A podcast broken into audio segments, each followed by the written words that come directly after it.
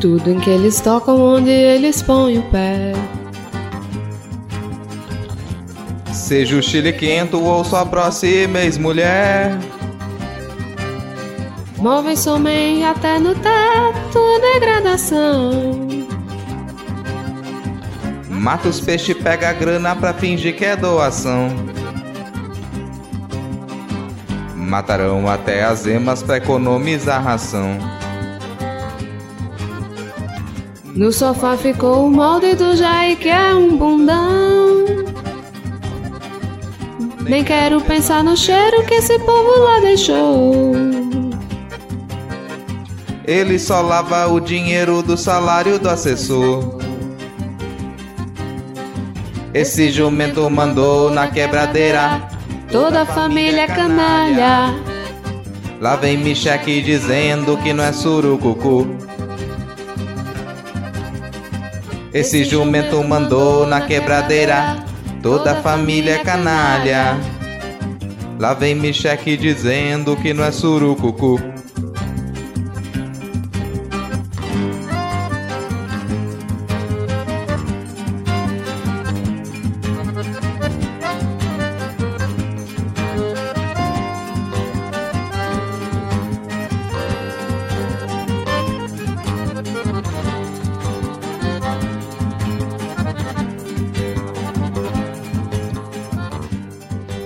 Que eles tocam, onde eles põem o pé. Seja o chile quento ou sua próxima ex-mulher.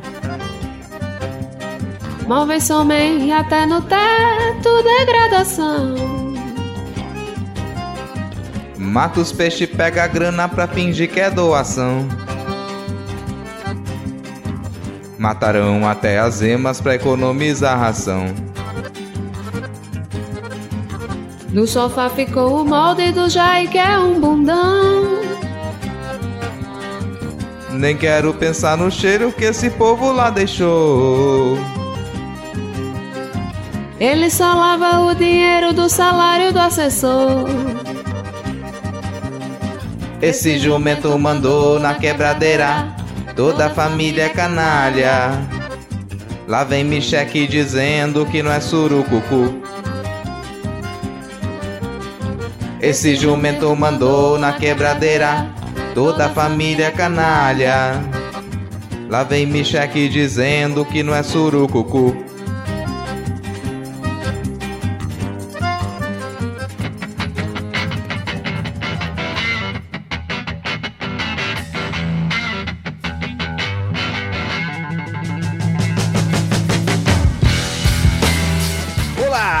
Cidadão e cidadã, tudo bem? Eu sou o Rodrigo Hipólito, falando diretamente do dia 9 de fevereiro de 2023 e tá começando mais um episódio do Midcast Política no ano em que esperamos que seja o melhor da nossa democracia. Aqui nós debatemos os fatos que ocorreram na última semana e que influenciaram o cenário da política nacional com muita informação, esperança e bom humor na medida do possível. E aqui comigo hoje temos ela, Muriçoca de Miramar, Thaís Kisuki. Ihu! Essa semana eu comecei animada, aqui na outra o Vitor disse que eu tava muito desanimada pra uma carnavalesca. Mas vai animar, cara, vai animar. Você tem que puxar bloco, puxar Eita, bloco. Gostei do estandarte lá histórico do bloco Gostou? de vocês. Né? Gostei. São, são mais de 30 estandartes. E temos também aqui a modista saudosa dos tempos que estudantes usavam ponto final tupar guerra.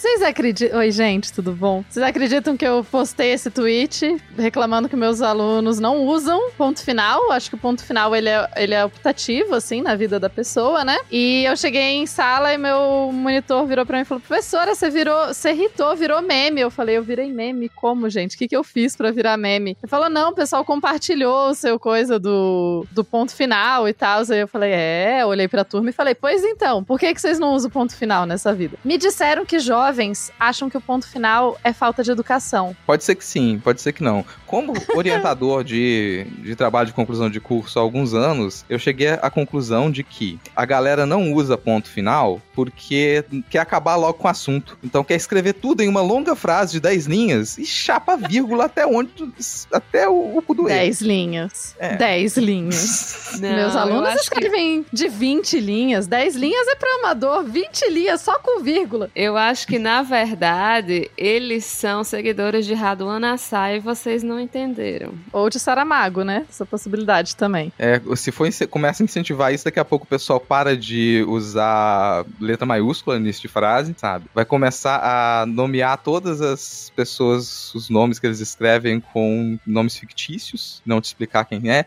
Gente, mas nada disso tem relação com o nosso episódio. não. Nada disso tem relação com o nosso episódio. Antes de começar, vamos lembrar... precisa fazer sentido. Antes de começar, vamos lembrar que se você quiser mandar uma mensagem aqui pro Midcast, nós estamos no Twitter como arroba podcastmid. Lá você me encontra também enquanto o Twitter existe como arroba Lhama na Lama, porque Lhama é o melhor animal. Thaís, Tupá, quais são os arrobas de vocês nas redes em que vocês existem? Arroba Thaís Kisuki. Kisuki só com S, sim, é por causa do suco de pozinho.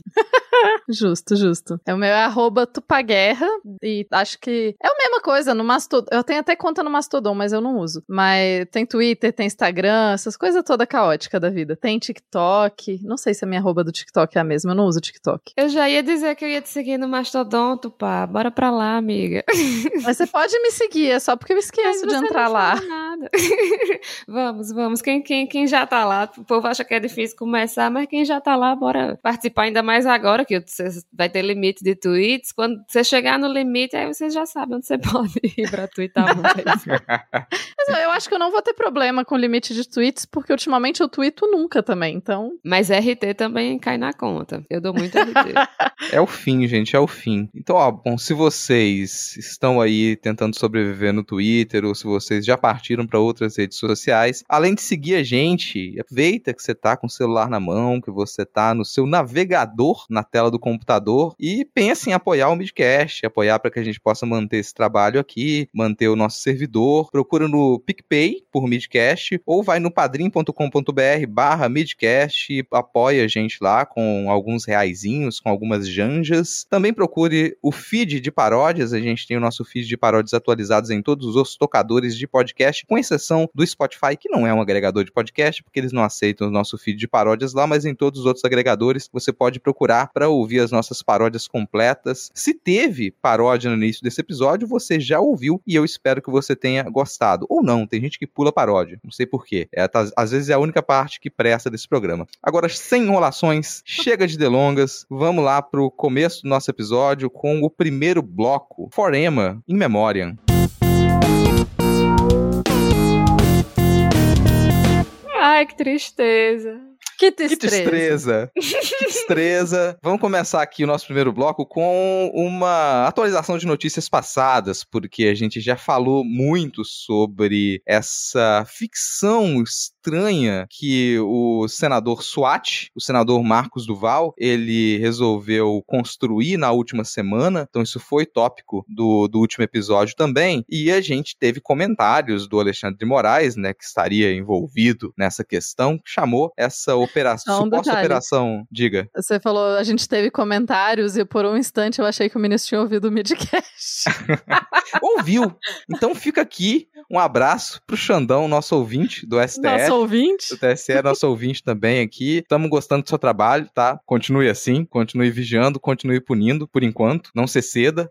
Mas falando em excessos, né, o, o Alexandre de Moraes, ele chamou essa tentativa de articulação golpista que o Marcos Duval, ele relatou de modo muito estranho, com diversas versões, de Operação Tabajara e riu dessa situação, né? Falando onde chegamos com a tentativa de golpe no Brasil, né? Aqui o, o Marcos Duval também reagiu, né? E ficou muito explícito depois das reações do Marcos Duval que a intenção dele nessa história toda era tentar impedir que o Alexandre de Moraes continuasse à frente do inquérito dos atos antidemocráticos. Que, de acordo com o Marcos Duval, ele ia fazer um pedido para que o Alexandre de Moraes fosse retirado dessa posição, porque o nome dele agora estaria nos autos da investigação ele não poderia mais participar. Não tá nos autos, né? Mas ficou explícito que o Marcos Duval inventou essa história toda, amando provavelmente da família Bolsonaro, para poder impedir que o Alexandre de Moraes ele continuasse com as investigações, né? Ou que esse inquérito passasse para outra pessoa. Não surtiu efeito agora, até agora, não deve surtir nos próximos passos dessa história. Pelo contrário, o Marcos Duval deve ser investigado porque ele contou trocentas versões diferentes e ainda deixou muito nítido que ele estava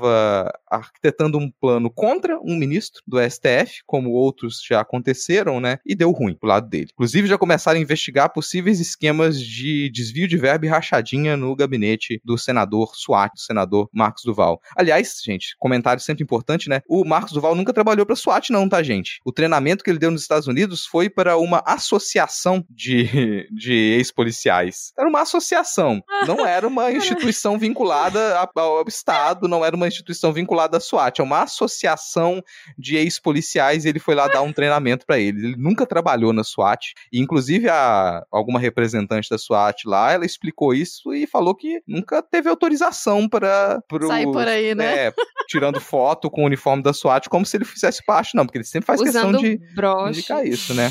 É. Também ficou engraçadíssimo ele falar tanto que era um esquema de inteligência, como se ele estivesse trabalhando na inteligência, e na prática o que ele estava tanto falando de inteligência é porque ele faz parte de uma comissão de fiscalização do serviço de inteligência. Então ele não está trabalhando, não tem, não tá na inteligência de nenhum órgão no Brasil. Não.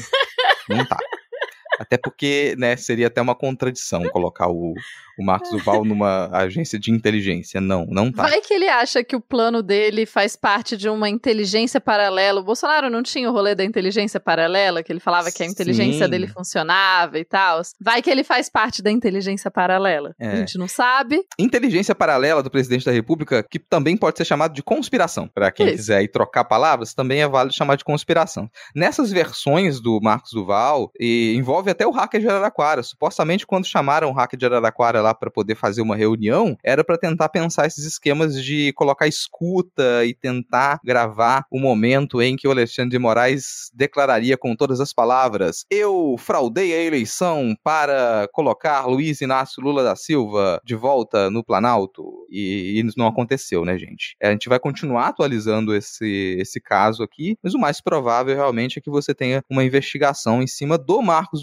Por ter mentido, por ter prestado falso testemunho, por ter mobilizado o Ministério Público em cima de uma denúncia falsa, que ele não conseguiu provar nenhuma das versões que ele tinha dito e também não conseguiu incluir o nome do Alexandre de Moraes nos autos da investigação com toda a sua, sua inteligência, com todo o seu esquema de inteligência, né? Não conseguiu. E seguindo ainda com, com os nossos tópicos aqui do primeiro bloco, acho que a gente pode fazer agora que tá, e a gente tá no dia 9 aqui gravando, né? Faz, fez um mês dos atos do golpistas do 8 de janeiro, a gente pode fazer um balanço, é isso que eu queria fazer com vocês nesse primeiro momento desse bloco, a gente fazer um balanço do que aconteceu um mês depois, como é que as investigações andaram, se ainda pode acontecer mais coisa. No geral, o que que a gente tem nesse um mês do 8 de janeiro da invasão dos prédios dos três poderes? Nesse momento, o ex-presidente Jair Bolsonaro, ele é um dos investigados nos inquéritos dos atos antidemocráticos, como um possível incentivador desse tipo de, de ato golpista, está sendo investigado. A gente tem também a prisão do Anderson Torres, que é o ex-secretário de Segurança do Distrito Federal, então ele continua preso. Ele deu um depoimento no qual ele tenta explicar o que, que aquela minuta golpista estava fazendo na casa dele. De acordo com ele, aquilo estava lá e ele nem sabia, porque quem recebeu foi a secretária dele e que estava lá para descarte, e que ele recebia muitas propostas estranhas de muita gente. Se ele fosse levar a sério todas, ele teria que prender todo mundo que abordava ele no aeroporto. Estranho, né? Curioso. Se alguém chega para você e te faz uma proposta de golpe, você, como ministro da Justiça, resolve não deter essa pessoa, por que será? Ah, mas aparentemente era um fato comum, né? Ele andava no aeroporto, enquanto ele andava no aeroporto, pessoas abordavam ele e propunham golpes. Era uma, uma aparentemente algo comum.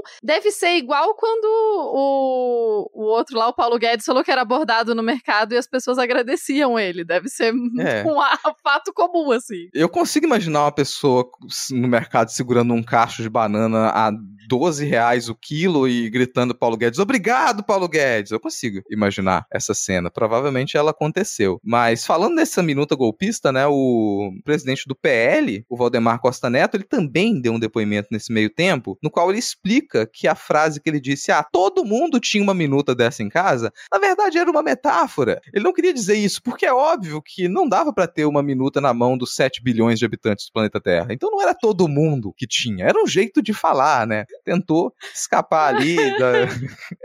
é, gente, cada um desses depoimentos é uma... É, detalhes desses depoimentos, eles são, no mínimo, patéticos, assim. Não tem como você ouvir sem rir. Por exemplo, o Anderson Torres, no seu depoimento, ele disse que, na verdade, ele não esqueceu o celular dele em Miami. Na verdade, ele perdeu o celular, porque quando estourou essa história, ele começou a receber tantas mensagens, tantas mensagens, tantas mensagens, porque envolvia o nome dele, que ele preferiu desligar o celular e depois ele não lembrava mais onde é que o celular estava. Por isso que ele não trouxe. Mas que se os policiais quisessem, ele passava a senha da nuvem. O cara teve coragem de falar isso. Se eu, assim, se o policial não riu na cara dele nesse depoimento, é um depoimento muito descarado, gente. Dá para você encontrar outros detalhes, mas esse aqui é um dos pontos. Ainda nesse, a gente completou um mês, né? A gente teve algumas prisões, inclusive de, de policiais militares. O ex-comandante geral da Polícia Militar do Distrito Federal, o coronel Fábio Augusto Vieira, foi preso, mas ele teve liberdade provisória concedida pelo Alexandre de Moraes, então nesse momento ele está em liberdade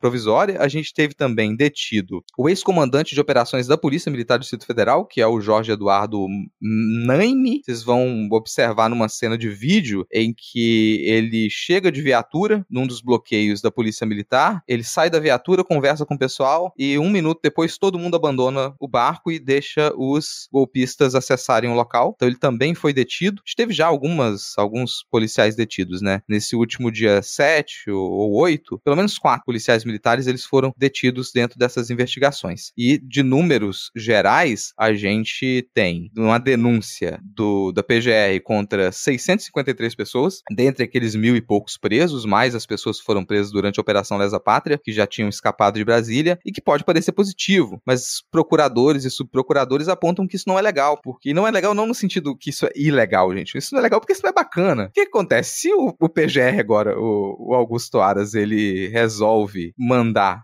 fazer denúncia generalizada para todo mundo, essas denúncias tendem a sair fracas. Quando ele enfraquece os argumentos da denúncia, facilita muito que as pessoas recorram e a denúncia ela seja arquivada. Então não é interessante você fazer centenas de denúncias sem que elas sejam muito bem pensadas. Aparentemente, o Aras ele ficou tanto tempo sem fazer o trabalho dele que ele esqueceu como que se faz o trabalho com competência. Mas isso é o que a gente tem de forma geral nesse balanço, né? A gente tem muita gente denunciada, mais de 600 pessoas denunciadas por esses atos golpistas, com aquela série de crimes que vocês já cansaram de ouvir o Bonner listando no Jornal Nacional. A gente tem também três inquéritos que investigam deputados federais, que é o André Fernandes do PL do Ceará, a Clarissa Tesse do PP de Pernambuco e a Silvia Oiampi do PL do Amapá, que eles seriam suspeitos de incitação dos atos de 8 de janeiro. Tem também os militares, tem o pessoal do Exército que está passando por uma. Ainda não foi denunciado, mas já está rolando uma, um inquérito dentro do Ministério Público Militar para verificar a possível participação desses militares que, por algum motivo, aparecem nos vídeos, no meio Talvez. das pessoas que estão invadindo o Congresso Nacional. É possível que eles tenham participado. Esse é o balanço geral, comentei alguns pontos, e agora eu pergunto para vocês se vocês consideram que, de, fazendo um mês agora, do 8 de janeiro, que situação que a gente se encontra? Ela é mais positiva, mais negativa? Vocês acreditam que tem mais coisas que poderiam serem feitas? Vocês acreditam que isso vai dar em alguma coisa? A gente já esfriou? Tem menos gente falando do assunto? Ou ele ainda é um tópico que está movimentando, que ainda é, é, que ninguém esqueceu que é possível de ser falado? Estão tentando colocar panos quentes? Vocês acham que algum militar vai ser realmente investigado ou condenado por essa participação, esse incentivo, essa facilitação da entrada desse pessoal que quebrou os prédios dos três poderes um mês atrás? Qual o balanço que vocês fazem? Acho que a primeira questão é muito triste a gente ver que não tem mais celular para as pessoas presas é, e a gente está perdendo vários vídeos incríveis. É só essa tristeza. A gente tem acesso a alguns depoimentos, né? Teve agora a moça que falou que ela tá muito chateada porque estão tratando eles como presos. É, talvez alguém deva lembrar para eles que eles estão presos, né? vai que eles não perceberam ainda. Mas eu acho que estamos caminhando bem na medida do possível, talvez porque eu não esperasse nada, então o que eu tô achando é que tá indo, tá indo, tá indo ok. É, eu entendo a questão do Aras, né, de das denúncias serem muito genéricas e tal, mas vamos lembrar que, né, o moço aí tá, tá fora de prática, né? Mas eu acho que a gente tá num bom caminho, tem que manter, não dá para arrefecer muito, e parece que cada hora que eles vão, toda hora que eles olham para algum cantinho, eles acham mais coisa, né? Então, eu tô achando interessante as coisas que eles estão encobrindo. Foi esses momentos geniais de tipo, não, todo mundo tinha uma minuta dessa em casa. Tipo, oi? Quê? Todo mundo. Ou então, não, todo mundo me abordava no aeroporto pra me dar, passar minutas golpistas. Oi? E você, tipo, não fazia nada? Né? Você achava sussa. Minutas golpistas. Por que não, né? Vou passar. E eu achei interessante, né? Que falaram que o moço tá deprimido na cadeia, porque ele tá muito triste, porque ele foi preso e tal. Sim, tem serviço psiquiátrico para ajudá-lo, não é desculpa, estão tentando usar isso para ele ser solto, né? Não vai ser, espero. Infelizmente, né, Ibanez voltou, que é sempre uma tristeza. Estávamos torcendo para ele não não voltar para Brasília, mas, né? E é isso, eu não acho que a gente tá num mau caminho. Se eu acho que algum militar vai ser condenado, a gente sempre pode ter esperança nas coisas boas da vida. Mas assim, né, eu sou uma pessoa meio poliana, eu acredito nas coisas. É isso. E parece que no fim das contas o Ibanez, a conclusão a que chegaram foi que ele não não foi conivente, né, com os atos. Então parece que ele conseguiu limpar a própria barra. Agora, eu acho que o mais difícil de fato é ter punições reais para os militares, né, para militar. Eu acho que do pessoal que não é militar, que estava lá no quebra-quebra, eu acho que vai ter gente realmente que, que vai se dar mal, pegar uma cana aí de um tempo. Aquele rapaz do relógio, talvez, né, que tem o rosto dele destruindo o patrimônio público, talvez seja um exemplo de uma pessoa que esteja bastante prejudicada pelo fato do, de ter feito o que fez. Mas, assim, a gente já tem visto alguns financiadores também sendo é, detidos, né? Que era uma das, das questões que se considerava mais é, importantes.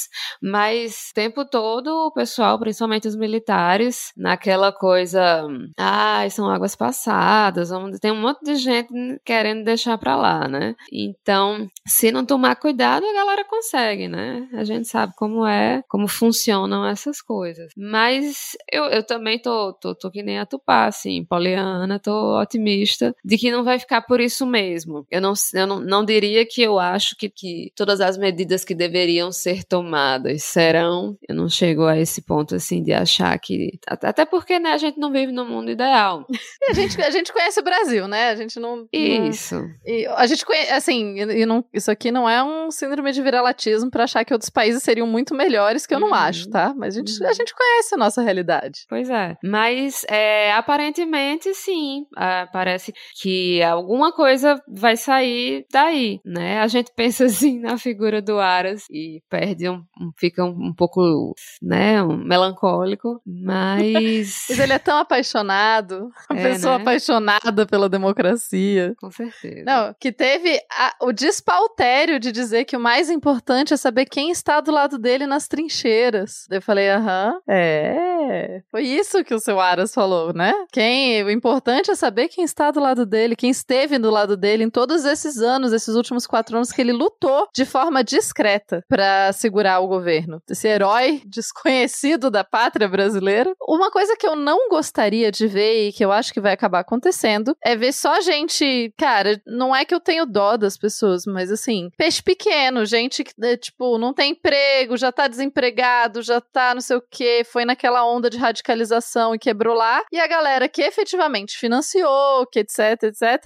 sair livre. Isso vai me incomodar muito. E eu espero que algum militar rode, mas assim, tenho grandes esperanças? Não, né? Porque tudo não pode fazer nada nesse país para não melindrar os militares. Que hoje gente, hoje gente sensível, nunca vi gente tão sensível quanto militar. Não, meu sonho é que pague e que perca a aposentadoria, cara. Porque essa galera, no máximo que acontece, ah, vai ser aposentado. E aí vai continuar recebendo a sua aposentadoria lá de milhares e milhares de reais. Aposentado não, né? Vai pra reserva.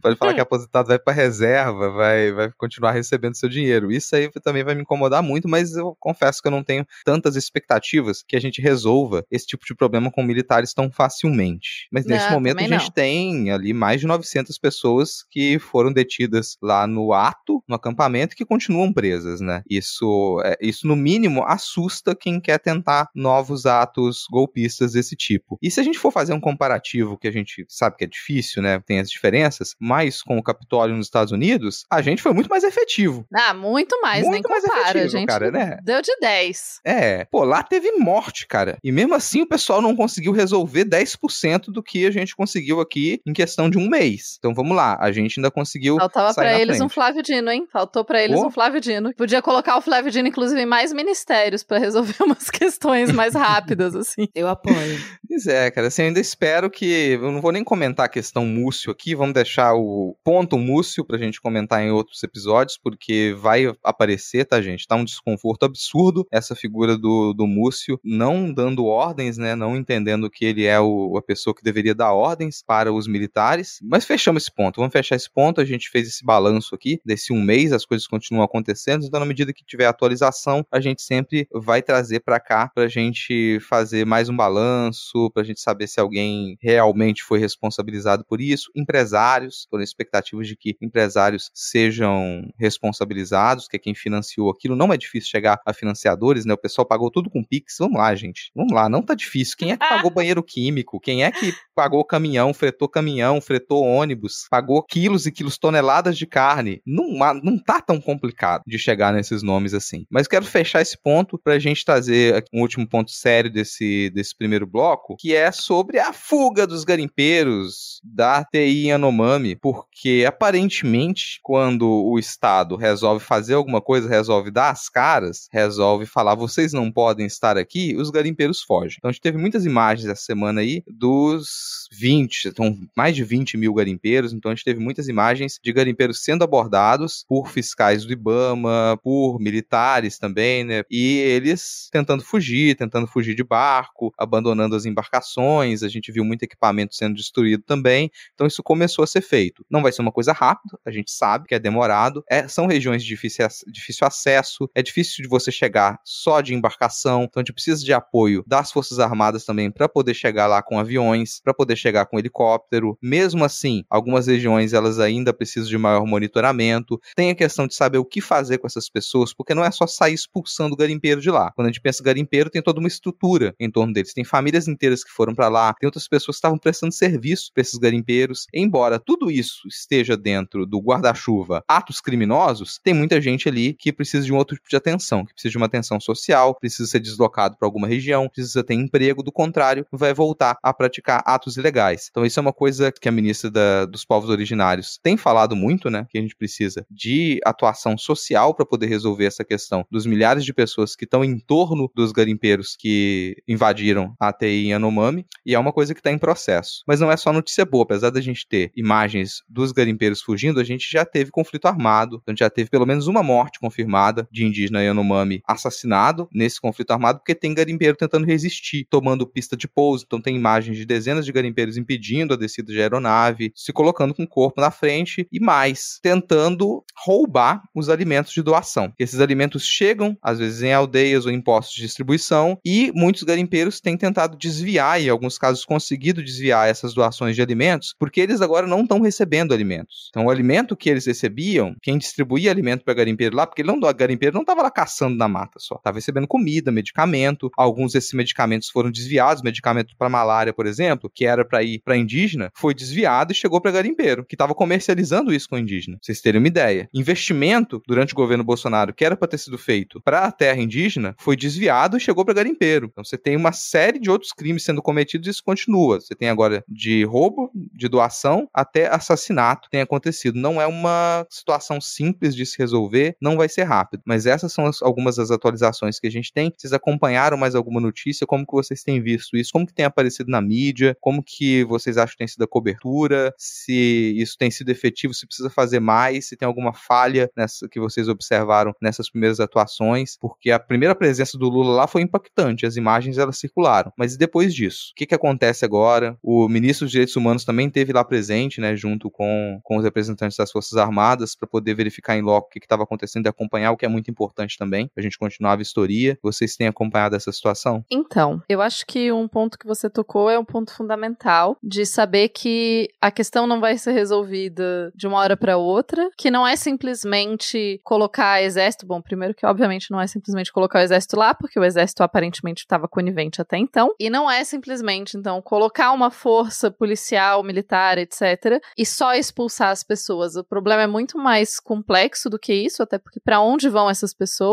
Como o Rodrigo falou, a gente tá aqui falando, OK, é, são pessoas que estão cometendo crime, são pessoas que estão cometendo crime, mas se só expulsar pessoas que estão cometendo crime de uma área resolvesse criminalidade, a vida era muito simples, né? E a questão, e eu a, tô admirando, achando muito boa a postura e a posição. Eu confesso que toda vez que eu falo, ministra Sônia Guajajara, eu falo, ah, meu Deus, é tão legal. E tô admiro, admiro muito a postura e como que ela tem lidado com a questão. E assim como a solução para desnutrição não é simplesmente levar comida, né? Parece óbvio, parece que não. Subnutrição dá comida, pronto. Mas não é, não é tão fácil assim, então vamos acompanhar. Eu também acho que tá indo num caminho decente. Vocês vão ver que eu tô, tô uma pessoa muito amigável, tô achando tudo em caminho decente. Quando eu falo que tá indo num caminho decente, não é porque eu acho que tá perfeito, ou porque acho que. Não, eu acho que na medida do possível a gente tá encaminhando de forma ok. É isso. Eu acho que dessas crises que a gente tem visto desde o começo, é, eu acho que tem sido muito reconfortante ver as, as posições dos ministros, né, como do,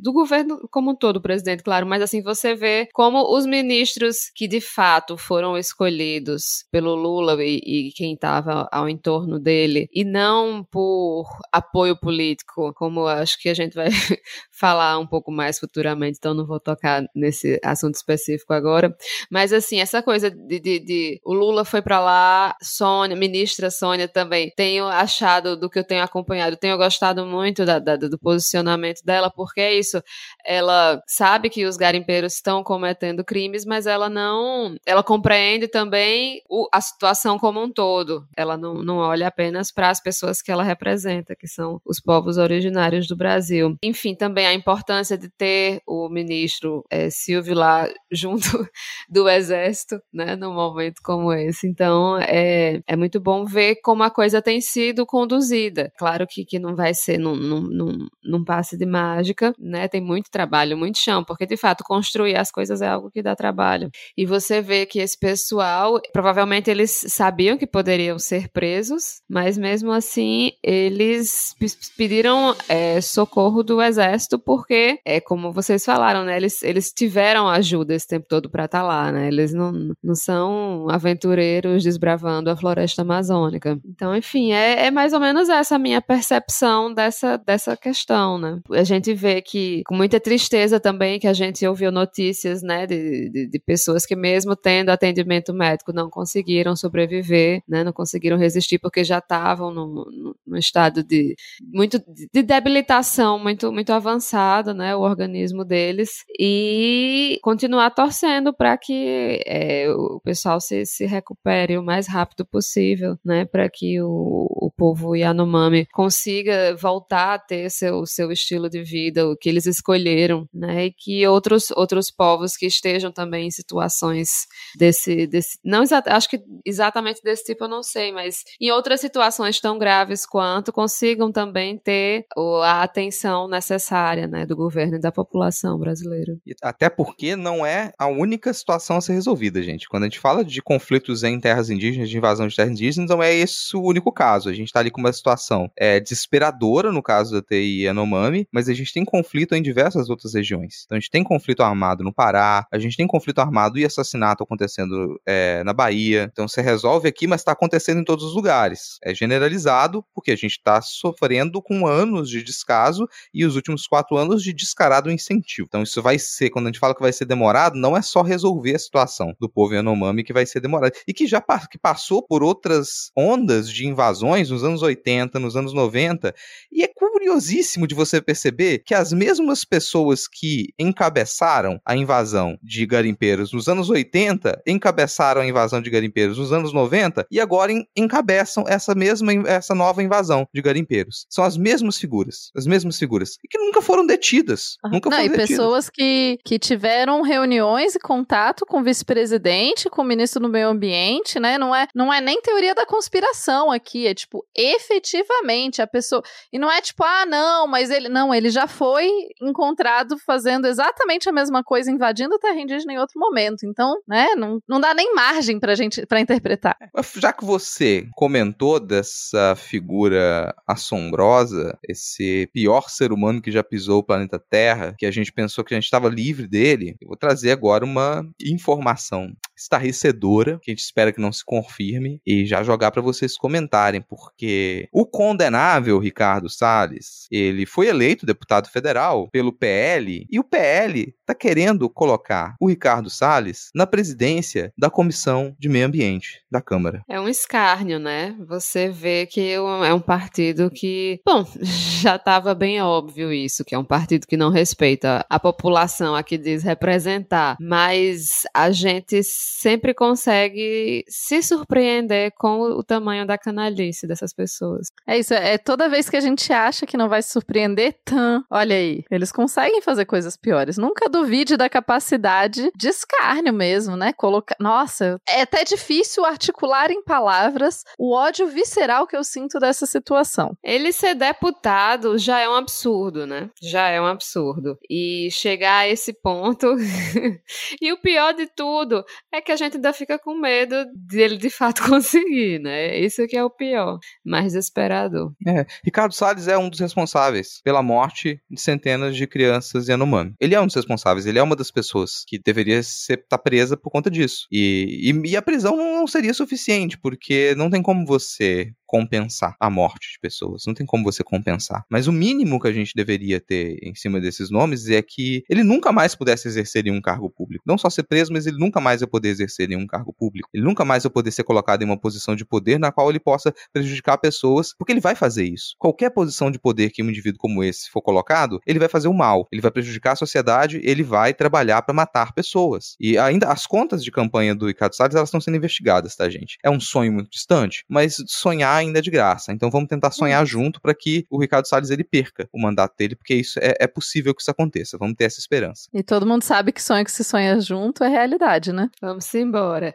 Agora, como a gente fica nessa, nessa esperança, não sabe se isso vai acontecer, eu pelo menos me não me contento, mas fico um pouquinho mais satisfeita de ver pela foto que ele tá cada vez mais feio. Eles, nossa, é um pessoal que sempre nos surpreende, né? Porque a gente imagina que algumas coisas seriam impossíveis, mas ele vai lá e fala: Nossa, eu, é impossível?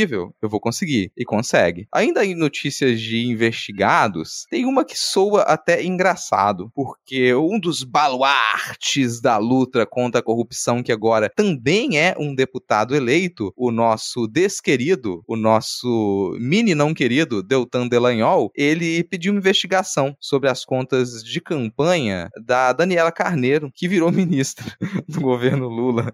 É a Daniela Carneiro do Rio de Janeiro, que é acusada de ter relação com miliciano ano, né? Ela, Daniela Carneiro, é ministra do turismo. Por quê? Ninguém nunca vai entender. Por que, que o PT fez isso? Por que, que colocou essa mulher como ministra do turismo? A gente fica até tentando criar é, narrativas na nossa própria cabeça para isso fazer sentido. Talvez, sei lá, é você criar alguns pontos fracos para que as pessoas foquem nesses pequenos pontos fracos, ataquem esses pontos enquanto você tá fazendo outra coisa. Sei lá. É um novo, é um tipo, novo você tipo tá dizendo de... que é tipo um boi de piranha. Pois é. É a única coisa que faz sentido para terem colocado a Daniela Carneiro como ministra. Não, nem isso faz sentido. Nada faz sentido nessa escolha. É, mas tá ali o Deltan Delanhol pedindo para abrir uma investigação e questionar as contas de campanha dela, porque ela poderia ter usado pelo menos um milhão de reais em gráficas fantasmas, que honestamente eu não tenho como duvidar. e daí a gente vai ter que concordar com o Deltan? Assim, vamos concordar com o Deltan Delanhol com a ressalva de não tá fazendo mais que a sua obrigação. Não tá fazendo Exato. mais que a sua obrigação, né? Porque poderia ser ele, poderia ser qualquer pessoa. O cara já começa fazendo o mínimo. E eu duvido que o Deltan Delanhol saia do mínimo. Eu duvido que o Deltan Delanhol seja capaz de encabeçar um projeto de lei que seja útil para a sociedade. Duvido muito. O máximo que ele vai ficar fazendo lá é tentar sabotar o governo, tentar ficar pedindo investigações contra membros do governo. Isso vai ser o papel aí coadjuvante do Deltan Delanhol na, na Câmara. Ele vai ficar repetindo a máxima: corrupção, corrupção, corrupção. Vamos concordar com o Deltan, não concordando, né? Porque de fato achamos que essa é uma péssima escolha de ministra, porém a intenção dele é, obviamente, ó, falando de irregularidades de vários ministros de Estado, como Lula não cumpriu sua promessa com o povo brasileiro, estamos acionando o Ministério Público para fazer valer a promessa que nós fizemos. Fiscalizar, cobrar, representar a indignação da sociedade com os abusos do governo Lula. Então, é, Lula aceita a indicação do partido do colega dele, aí, na verdade, a mulher é chave de cadeia, o negócio vira um abuso do governo Lula. Tipo, o negócio, tá, a gente tá no dia 9 de fevereiro e o bicho tá falando em abusos do governo Lula. É isso, assim, gente. É. Acho que não dá para dizer, né, que a gente, nossa, que a gente tá concordando, porque o Deltan Delanhol tem esses, esses objetivos puros no coraçãozinho dele, porque tudo que ele quer é só cuidar, acabar com a corrupção. É, não é isso, né, gente? A gente sabe. Mas. É que... Assim, você, vou ser honesto com vocês, é o ponto positivo aqui, porque eu fui criado nos anos 90. Eu fui criado nos anos 90. Então, quando eu vejo hoje o tipo de ataque que o pessoal faz ao Lula, ao governo Lula, é uma parte de mim até ri e acha fofo. Eu acho fofo, cara. Eu acho fofo. Porque assim, eu fui criado numa realidade em que qualquer coisa, se o Lula espirrasse, eles já estavam colocando capa de revista de que o Lula estava transmitindo um novo vírus cubano, sabe? Era qualquer coisa assim. As coisas mais absurdas do mundo que você conseguia imaginar. É, pô, capa da Veja falando, ah, plano secreto do Lula para pedir cidadania italiana e fugir do país para não ser preso. E que você pega hoje em retrospecto e é assim, é a piada pronta, sabe? É a piada pronta. Tudo o que o Lula fazia, tudo, absolutamente tudo, desde o, do, que o PT surgiu, era motivo para você criar uma história fantasiosa, para você fazer um ataque completamente desproporcional em todas as capas de revista, no Jornal Nacional, com reportagem no Fantástico. Então eu vejo esse tipo de coisa hoje e eu acho fofo. Eu fico, ah, nossa, ah, aí tá pedindo investigação. Investigação, tá pedindo para poder seguir a lei, pedir uma investigação da ministra. Meu Deus! E não é nem por conta de uma tapioca, é por conta de um milhão de reais em gráfica fantasma. Meu Deus, gente, alguém aperta a bochecha desse menino. E não é a ministra do PCdoB, né? é como eu, eu tenho a impressão de que não que a gente esteja completamente imune, mas é como se a gente tivesse sofrido alguma forma de vacina e estamos um pouco mais resistentes diante de tudo que a gente passou, do golpe até hoje. A gente enxerga as coisas assim de outras formas, a gente consegue ver é, algumas armadilhas. Agora, claro, claro que hoje em dia existem outros perigos, né, que vão sempre se, se, se reinventando. Mas essa, essa questão, por exemplo, do, do discurso da, da imprensa, dessa coisa do, do, do antipetismo, a gente já é como se a gente conseguisse. É, vou usar um termo que, que o pessoal da extrema-direita gosta. Como se a gente conseguisse olhar dentro da Matrix.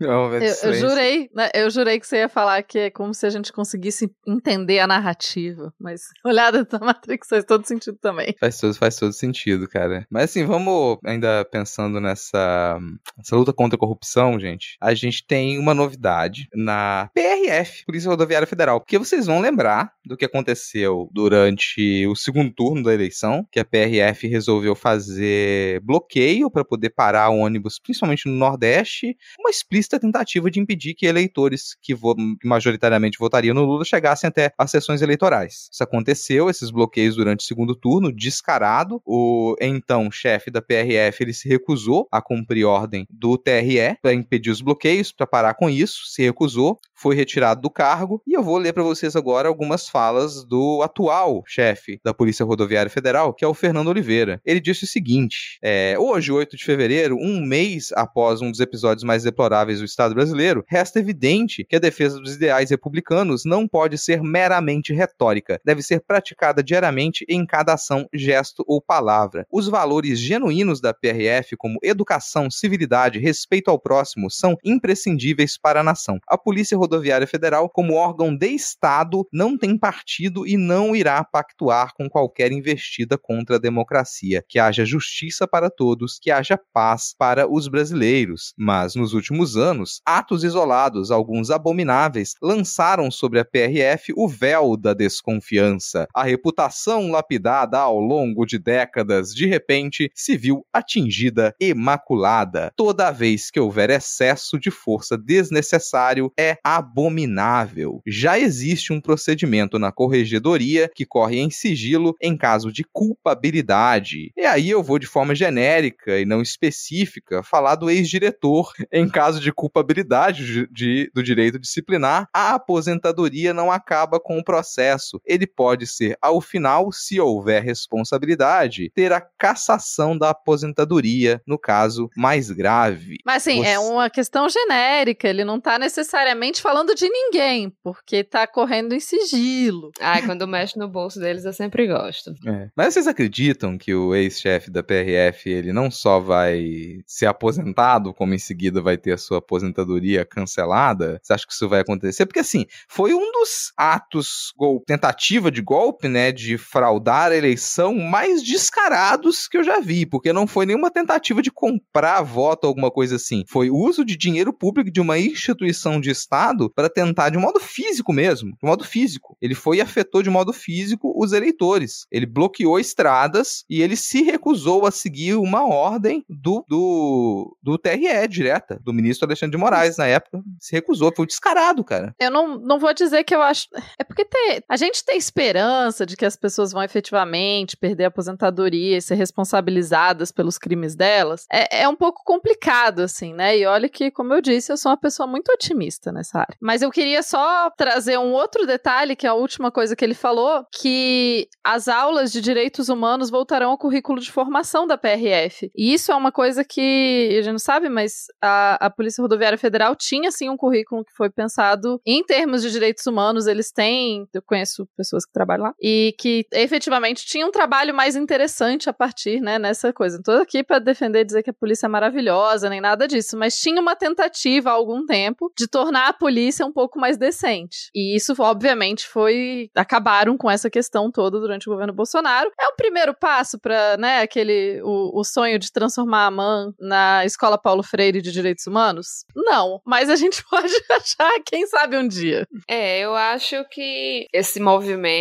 agora tem muito a ver com aquela coisa, com a coisa que, que Bolsonaro vive fazendo com os aliados dele. Vivia fazendo, né? Que agora ele não é mais presidente, graças a Deus. Que era dizer, não, fulano de tal, eu nem, nem, nem conheço direito, não. Tipo, se, se afastando, não, não tenho nada a ver. Então eu acho que é como se o bicho tivesse com uma, uma doença contagiosa que ninguém quer, quer chegar perto. E então é, é, é o, o boi de piranha que já foi falado aqui. Porque, assim, tá certo que ele era o, o chefe, né? O, o, o gestor. Então o pessoal acabava que tinha que, que, que demonstrar um, algum tipo de respeito por ele. Mas, assim, já fazem três meses, né, das eleições, do segundo turno. Então, é bastante tempo, né? E só até só agora que, que houve algum tipo de, de manifestação, por que, que isso? Só agora, né? Mas, enfim, vamos esperar que, que deem algo, que, que, que, alguma pessoa perca a aposentadoria, seria muito legal se isso acontecesse. Pois é. Falando em futuro, a gente tem uma figura que ela talvez se candidate nas próximas eleições e as pessoas estão contando que ela possa fazer isso, possa se eleger, né? Não sei.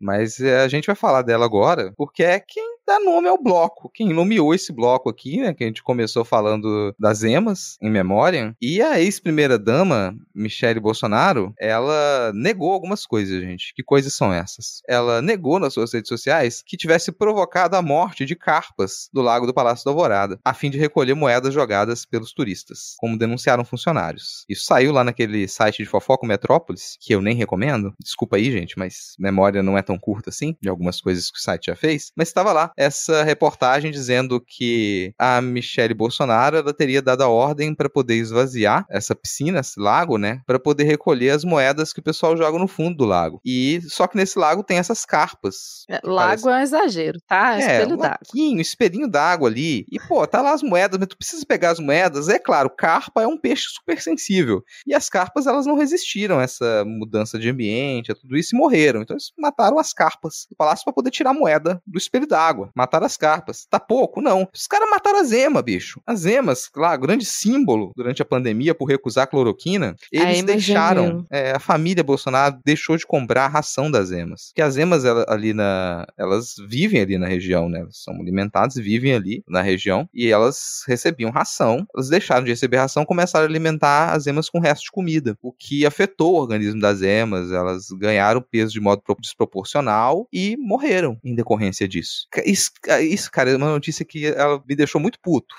Mais do que falar as brigas de família, porque a Michelle, aquilo lá que é meio ridículo, a Michelle brigava muito com Carluxo e com Jair Renan, e o segurança Jair Renan teve que segurar ele pelo pescoço pra impedir tipo, que ele esguelar, ninguém liga, né? Foda-se. Agora, bicho, ninguém sério, liga. que tipo de gente ruim, que tipo de gente ruim, que tem tanta coisa, porque, cara, tu é a, a primeira dama do país, e tu tem, a sua preocupação é secar o espelho d'água para recolher moedinha para dizer que vai fazer uma doação de dois mil reais, enquanto tu mata os bichos que estavam ali, os peixes que estavam ali, tu vai deixar de comprar ração pra Ema, tu vai começar a dar resto de comida pro bicho e vai deixar ele morrer. Cara, que tipo de gente desgraçada, ruim, eles não são capazes de tomar uma atitude decente? Não tem. Não. Qualquer mínima oportunidade que eles têm de fazer o mal, de fazer de trazer desgraça, eles conseguem. Isso me deixa muito puto da vida, cara, porque é, é o pior tipo de gente. A gente conseguiu colocar no governo do país durante esses quatro anos o pior tipo de gente. Se você quiser ter a definição de maldade na Barça, vai ter uma foto da família Bolsonaro. Não tem um pingo de bondade, de decência nessa família. Tudo que eles podem praticar de ruim, eles praticam. Por onde eles passam, eles disseminam a maldade, a morte o horror. É em cada detalhe da vida deles. E nessa reportagem foram revelados esses segredos da alvorada, né? Uma coisa bem fofoca, mas que para mim demonstra muito de, do, do, do, tipo de gente que a gente colocou lá e que ainda vai tentar continuar com cargo público nas próximas eleições, com certeza. Eu acho que, para mim, é, esse episódio é mesquinho. É mesquinho em níveis, assim, que eu não imaginava até. E é, olha que é difícil a gente se surpreender com essa gente. Mas tem também as emas, né? Tem as carpas que tinham sido presente do governo japonês. E elas aparentemente valiam muito. E parece que carpas podem viver até 100 anos. Então, eram carpas que estavam lá bastante tempo já. Tinha tido, que a gente não lembra direito, mas já tinha tido um escândalo do,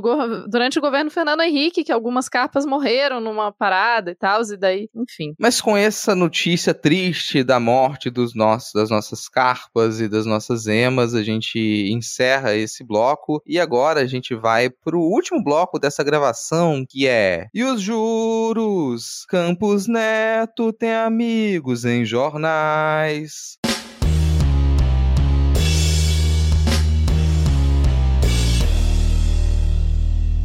Por que esse tema para o nosso último bloco? Porque a gente está tendo uma disputa pública do Lula com o Banco Central Independente do Brasil. Lembrar que a gente teve uma mudança aí no Banco Central durante o governo Bolsonaro, que seria para que ela, o Banco Central fosse uma instituição mais independente do governo, que o presidente do, do Banco Central ele pudesse ter mais autonomia, essa palavra bonita, né? Palavra, palavras bonitas, independência, autonomia, mas na prática o Campos Neto, quando ele foi colocado para gerir o Banco Banco Central, ele nunca deixou de ser um ministro do Bolsonaro, porque ele estava no grupo de ministros do Bolsonaro. Todas as decisões tomadas pelo Banco Central, elas foram decisões articuladas com os ministros do Bolsonaro, seguindo ordens do Bolsonaro. Então, não só não é um Banco Central independente, como ele continua agora no governo Lula, mudou o governo, mas ele continua sendo o Banco Central do Bolsonaro. E essas decisões que foram tomadas durante o último governo são questionadas, porque elas não representam o projeto que ele foi eleito no segundo turno das últimas eleições eleições. O Banco Central do Brasil, no momento, ele segue uma política econômica que representa a política do Paulo Guedes. Mas o Brasil, ele chutou essa política. O Brasil disse: não queremos Paulo Guedes. Paulo Guedes, pior ministro da economia que o Brasil já teve. Bolsonaro, pior presidente. Então a gente chutou essa política. Por que, que ela continuaria a ser levada a cabo no Banco Central? E é um pouco disso que o Lula tem dito, com palavras até um pouco mais amenas. Porque o Lula não está querendo acabar com a autonomia do Banco Central, não está querendo reescrever as regras.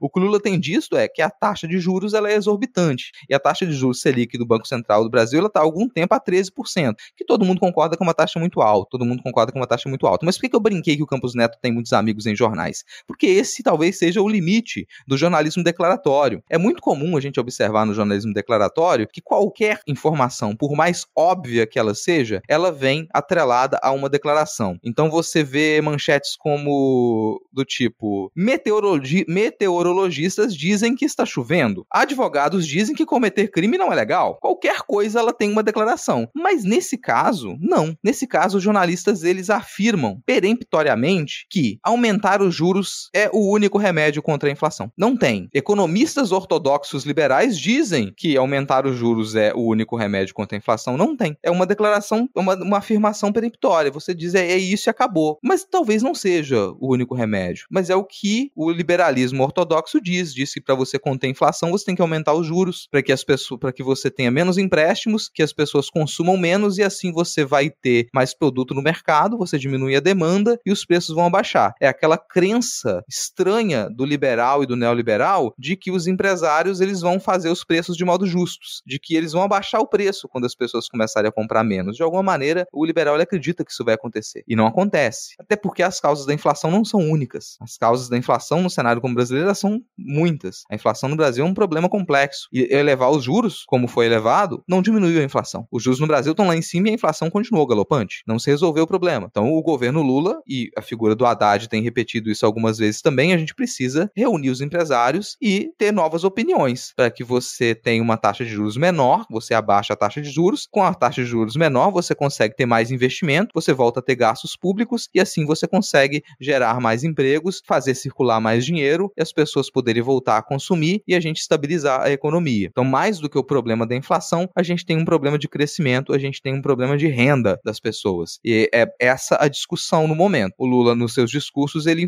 ele é incisivo com relação a isso. O problema social é maior. As pessoas precisam ter dinheiro, precisam ter renda. Não adianta você querer combater a inflação quando as pessoas não têm dinheiro nem para comprar comida. Então você precisa diminuir as taxas de, juro, de juros praticadas pelo Banco Central no momento. Só que aparentemente os jornalistas, de forma geral, não estão muito a favor disso. E os empresários, de modo geral, o mercado não reage bem. O mercado fala: opa, como assim? O Lula está querendo interferir no Banco Central? Que absurdo! O governo está querendo que o Banco Central do país ele estipule uma política que seja de acordo com o projeto eleito pela população? Como assim? Isso faz sentido? Por acaso isso é algum tipo de democracia? Talvez. Essa é a discussão do momento. Isso é uma das coisas que está sendo mais debatidas. O, alguns congressistas, o Boulos de modo mais incisivo, ele tem pedido que o Campos Neto ele seja chamado ao Congresso para prestar esclarecimento de por que, que ele estava presente nos grupos de ministros bolsonaristas e qual a justificativa para se manter uma taxa de juros tão elevada quando ela não surtiu resultado durante todo esse tempo em que ela foi mantida nesse patamar e a inflação continuou a crescer. Vocês têm acompanhado essas notícias? Vocês acham que o Lula agora é o novo ditador, que ele vai fechar o Banco Central do Brasil, vai instituir uma nova moeda para que ela, é, a gente tenha uma inflação do nível da inflação argentina e agora a gente vai ter o novo peso Brasil-Argentina? Ou isso tudo é uma grande narrativa criada pela direita para que a gente continue com o Paulo Guedes como ministro mesmo depois do Bolsonaro ter perdido a eleição?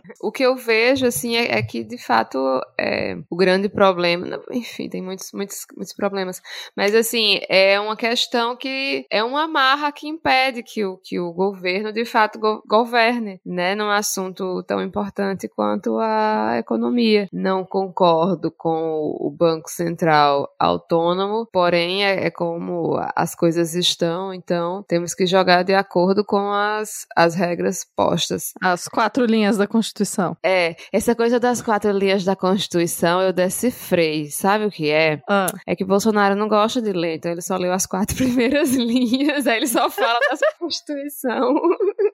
Mas não é, ele falou um, um bando de, de coisa escrita, assim, é grande Muita de palavra. ler, ruim. É muita palavra, Muita horrível. palavra. Acho que é por isso que ele repete tanto, todo poder emana do povo, né? Porque só realmente leu o comecinho da Constituição. Eu não acho que o Lula vai. Quer dizer, não é nem que eu não acho, eu sei que o Lula não vai simplesmente tirar o presidente. Não, tem, não tenho nenhum medo que isso aconteça, né? Porque afinal, embora a gente esteja vendo nesse terceiro mandato um Lula muito mais ativo em algumas questões, né? Menos vamos todos ser amigos, vamos todos dar a mão e tal. Ainda assim, eu acho que tem ações que ele não vai tomar. Eu acho que não tem nenhum perigo dele tirar o diretor do Banco Central de forma arbitrária. Mas é um problema. Eu, eu não sei o que eu penso sobre a autonomia do Banco Central. Eu sei que a ideia de que um Banco Central de um país que não trabalha junto com o governo daquele país é uma ideia que faz pouco sentido na minha cabeça. Outras implicações, eu sei que o debate é muito mais profundo do que isso, mas nesse caso, né, tá claro que a ideia do Banco Central de aumentar os juros é só uma forma de transferir renda das pessoas com menos dinheiro para as pessoas com mais dinheiro. Que só quem tá lucrando com o aumento de juros são as pessoas que têm dinheiro guardado. E não são as pessoas de menos renda que têm dinheiro guardado. E eu acho muito curioso como o liberal sempre chega à conclusão, de fato, que o que vai melhorar a economia é o povo não ter condição de comprar nada. Eu acho realmente, assim,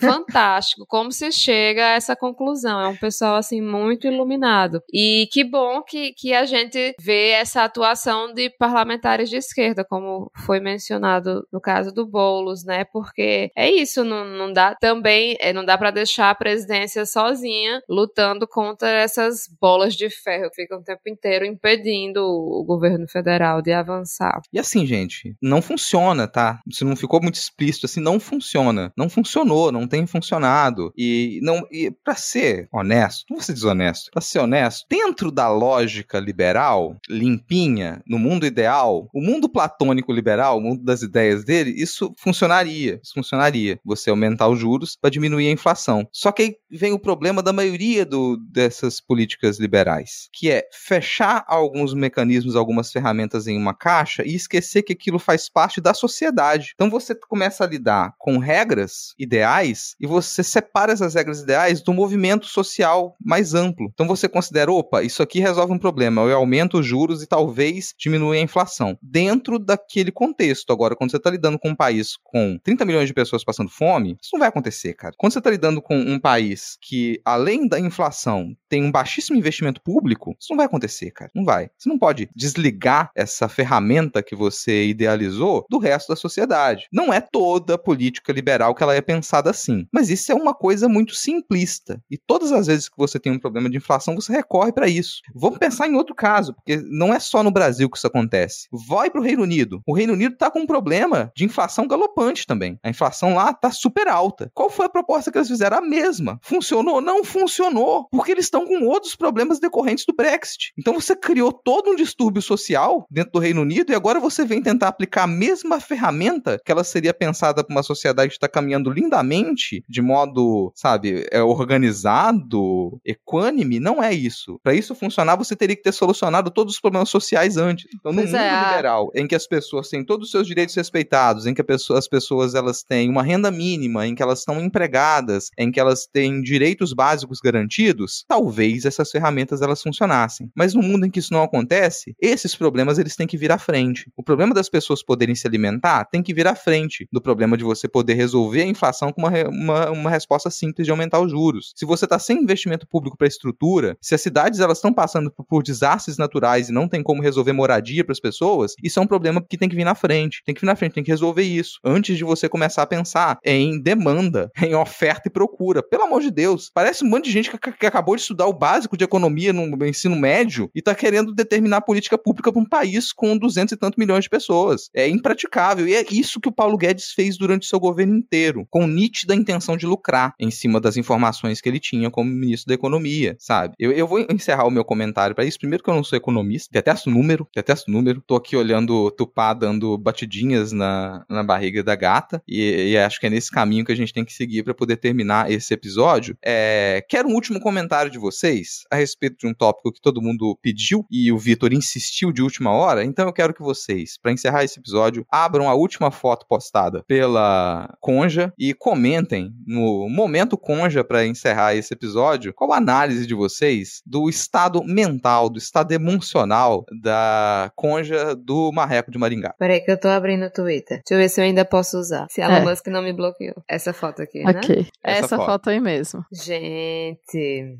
não é amarelo. Então não é amarelo, mas é, é, animal print. É, animal print. Animal print que parece que esqueceram na água sanitária e desbotou. Desbotou. Qual, qual o rolê da Conja se vestir com as roupas tão grandes assim? Rapaz. Tão coberta. Vai ver ela recatada. É, parece. Ó, eu acho que Sérgio escutou o último Midcast e abriu o botão do paletó. Não está mais com o paletó fechado, mas continua duro na foto, parece que tá com cabide nas costas. Uhum. Conja com Ah, um o- sapatinho de croissant, novamente, vemos que ela gosta desse sapatinho. Re- Dá pra reparar que o conge tá com muito tenso na foto, né? Dá pra ver que o, o, o queixo duplo aparecendo justamente pela tensão e tentando ficar com a postura ali correta. Gente, queixo duplo é uma coisa super comum, normal. Mas, né, no caso tá aparecendo justamente porque ele tá assim, tipo, oh meu Deus, eu tenho que ficar parado sorrindo aqui. E tipo, não respira. É isso. Eu acho, inclusive, que o nome dessa foto poderia ser Tensão e Tristeza. Ai, tensão e destreza. Tristeza. É, Né? pois é. A, a nossa amiga Rosângela continua com esse ar de, de quem não, não está tão feliz nesse momento. Talvez a roupa tenha sido escolhida pelo Sérgio novamente e ela tá puta que pariu. Eu tenho que me livrar dos, dos presentes desse cara que ele quer que eu use toda vez pra vir pro trabalho. Cara, a energia que o, o Conjo me transmite aí é total AS de papelão. Eu vejo essa figura aqui, eu não consigo acreditar que ele é tridimensional. Pra mim, isso aqui, cara, ele é- isso aqui foi uma impressão. E, ah, pra mim tá solucionado. A Conja, ela realmente está nessa foto. O Moro não tá. Isso aqui é um Moro de papelão. Um Moro de papelão. É uma foto do Moro que foi impresso. Isso aqui é bidimensional. Ela tá abraçando um pedaço de papelão, cara. Não tem Pera profundidade, perceba. Não tem sombra que direito que- ali. É um... Moro impresso e auditável, é isso que você tá dizendo? Pô, mas aí, é, por que que quando imprimir o Moro de papelão, o, a barra da calça dele tem que ser curta? Não dá pra fazer uma versão com a barra do tamanho certo? Eu só acho que é, esse- essa teoria do Rodrigo não está correta, porque se fosse o Moro de Papelão, ela ia estar mais feliz. Sou obrigada a concordar. Faz sentido, faz sentido, cara. E assim, é, o episódio vai terminar com os pêsames pra Conja. Mas é aquilo, Isso. cara. Você paga pelas escolhas que você fez na vida. Conja, você pode se libertar, Conja.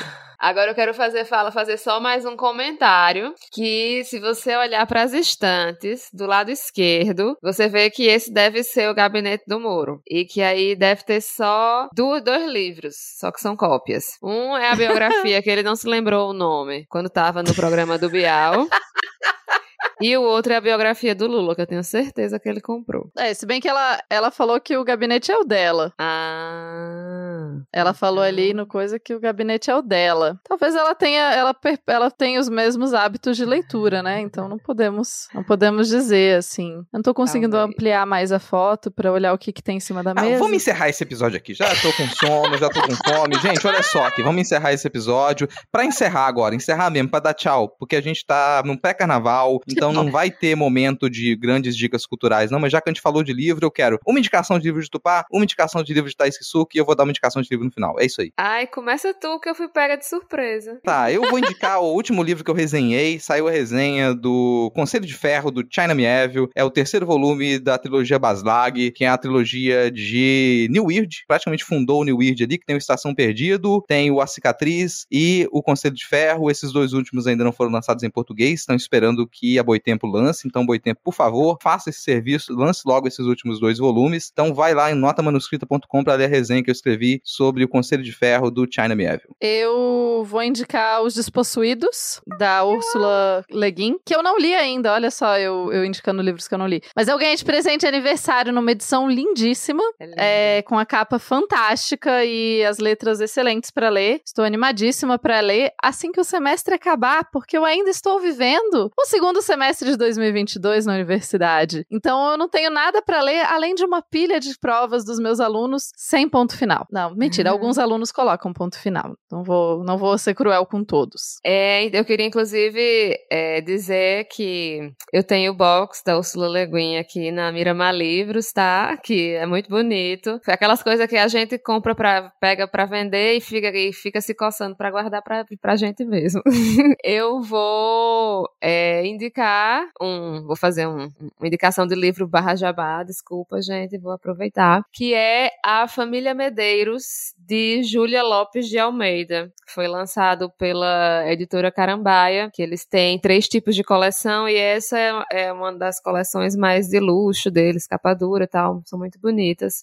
Que ela era uma é, escritora abolicionista, feminista e republicana nas duas últimas décadas do século XIX. Ela, inclusive, foi uma das escritoras mais ativas e mais lidas do seu tempo e chegou a ser considerada para ser uma das primeiras intelectuais da. Ela participou do grupo que, que planejou a criação da Academia Brasileira de Letras, mas de última hora resolveram que mulheres não podiam participar, então ela foi vetada. E quem entrou no lugar dela foi o marido dela. Mas ela. Nossa, eu tenho é... ódio disso. Exatamente. Então, assim, eu, eu recomendo. Massa. Eu vou, só um comentário rápido da Academia Brasileira de Letras. Quando eu era criança, eu sonhava em ser da academia, né? E daí eu descobri um dia que mulheres não ganhavam a mesma roupa que os caras e que as mulheres não ganhavam a espadinha e não era aquela roupa legal, era um vestido meio sem graça e eu desanimei 100% na época, porque obviamente eu queria ir pra Academia Brasileira de Letras pela roupa. Pra ganhar a roupinha. É tipo uma Isso. maçonaria com livros. Isso. Só que fontes, fontes da Academia Brasileira de Letras, Fernanda Ricardoso, ele me falou um dia, que eu encontrei ele um dia, e ele me falou que a roupa é muito quente. E ficou de me emprestar roupa, então fica aqui, caso você conheça Fernanda Ricardoso, avise ele que eu tô esperando a roupa que ele falou, ficou de me emprestar. Ó, gente, vamos encerramos aqui com muita cultura, então fica mais uma indicação do Farda Fardão Camisola de Dormir, do Jorge Amado, contando aí os bastidores da Academia Brasileira de Letras. E abracem os seus gatos, bebam água, água, curtam o carnaval. Muito obrigado, Tupá, muito obrigado, Thaís, por esse episódio, por essa gravação. Gravação com três pessoas deveria durar uma hora e a gente já tá aqui batendo quase 11 e meia da noite. Fechou? Fechou, né? Chega. Vamos dormir. Boa noite, galera. Tchau, tchau.